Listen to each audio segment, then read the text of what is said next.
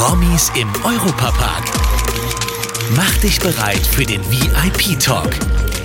Schauspieler, Musiker oder Sportler. Lass dich von ihren außergewöhnlichen Geschichten überraschen. VIP-Talk. Hallo oder besser gesagt Nari, Naro zu einer närrischen Folge des VIP Talk. Mein Name ist Lisa Graf und ich habe jetzt die Ehre, eine lebende Legende der Unterhaltung begrüßen zu dürfen. Und zwar Thomas Gottschalk. Heute Abend geht es jedoch nicht nur um die faszinierende Karriere des Moderators, Nein, wir sind hier, um einen festlichen Moment zu zelebrieren.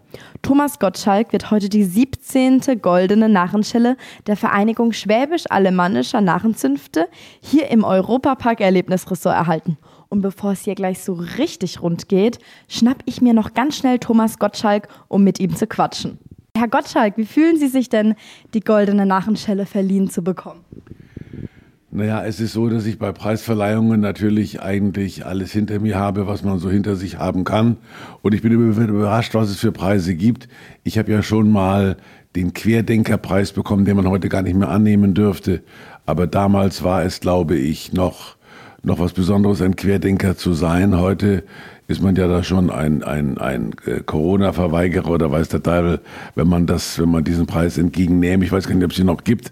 Wahrscheinlich haben die alle eingepackt. Aber die Narrenstelle hat mir noch gefehlt. Ich habe als einzigen, in Anführungszeichen, Karnevalspreis oder Faschingspreis in München den Valentinsorden, der nach Karl Valentin benannt ist. Und da gab es dann so eine Porzellanfigur dazu. Aber ansonsten bin ich, was diese Form von Orden betrifft, ist noch relativ äh, jungfräulich. Sind Sie selbst denn närrisch? Sie wohnen ja jetzt in äh, Baden-Baden, also sind ja eigentlich jetzt mitten im Geschehen der Phasen, wie man das hier nennt. Hat Sie das schon gepackt oder waren Sie vielleicht schon immer ein bisschen närrisch? Naja, also mein Beruf ist natürlich immer von einem gewissen Unernst begleitet. Ich war ja immer, ich habe mich immer als Faschingsprinz gesehen und habe den, den, den fränkischen Karneval ja zuerst erlebt, also den bayerischen.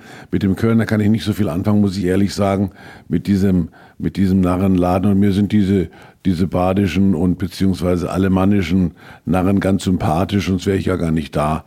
Die haben, die haben so eine gewisse klassische Art mit ihren, mit ihren Masken und ihrem ganzen Getue. Das ist nicht so, das ist nicht so verkleidet wie, wie die Kölner mit ihren, mit ihrem ganzen Humba Humba Täterä und Köller Alaf. Das ist alles nicht so meine Welt. Wenn Sie jetzt so an Ihre ganze bisherige Karriere auch äh, zurückdenken, gibt es da einen besonders lustigen oder auch einen kuriosen Moment, wo Sie sagen können, ach, der passt jetzt doch ein bisschen zur Narrenschelle? Da werde ich immer, werde ich immer danach gefragt. Aber ich sage ja immer, für mich sind alle Momente, die mir begegnen, gleich lustig und du musst halt mit allem umgehen, was dir auf dem Weg begegnet, den du hast. Und für mich war immer Live-Fernsehen gerade diese spannende, dass man nicht weiß, was auf einen zukommt. Aber besonders lustig war manches dann besonders eben im Nachhinein gar nicht.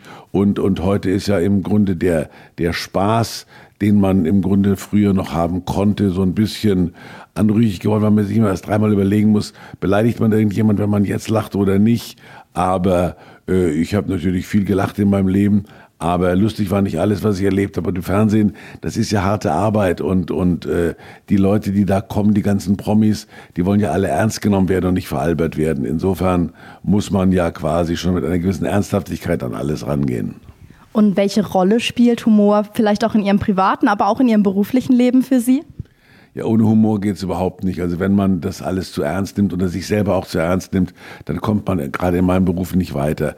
Ich finde, das ist ja das, was heute ein bisschen mir Sorge macht, dass sich Menschen wahnsinnig ernst nehmen und davon ausgehen, dass die ganze Welt an ihrem Schicksal teilnimmt. Das ist nicht so, das darf man sich auch gar nicht einreden.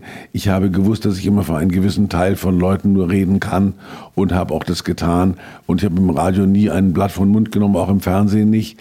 Und dadurch ist natürlich, sagen wir mal, eine gewisse Unernsthaftigkeit immer Teil meines, meines Wesens gewesen. Aber man wird natürlich auch älter, man wird vernünftiger in Anführungszeichen. Aber die Vernunft darf einen nicht so weit einholen, dass man nur noch alles vernünftig sieht. Jetzt sind wir heute hier im ähm, Europapark. Sie waren ja schon öfter bei uns hier im Ressort. Und bei unserem VIP-Talk haben wir am Ende immer so eine kleine Kategorie. Und die heißt, wenn Sie einen Tag bei uns hier im Europapark in einem Beruf arbeiten könnten, welchen würden Sie sich auswählen? Na, ich würde auf jeden Fall irgendeinen auswählen, der, der, der gefroren ist. Ich habe da vor dem, vor dem Haus schon so einen Römer gesehen, habe dann erst überlegt, ist der echt oder ist er nicht echt? Der war dann letztendlich nicht echt. Also ich würde, ich würde auch ein, ein, eine Rolle mir suchen, wo ich mich weder bewegen muss noch sonst was. Äh, ich glaube, das, das ist immer das Einfachste, dass man, dass man irgendwo sagt, man ist gefroren in seinen Bewegungen und bleibt dann den ganzen Tag so stehen. Da kann man nicht viel falsch machen. Einfach gefroren bleiben und beobachten. Ich wünsche Ihnen heute einen ganz schönen Abend bei der Narrenschelle. Vielen Dank. VIP Talk. Das war der Europapark Podcast VIP Talk. Abonniert diesen Podcast und hört auch in unsere weiteren Europapark Podcast Formate rein.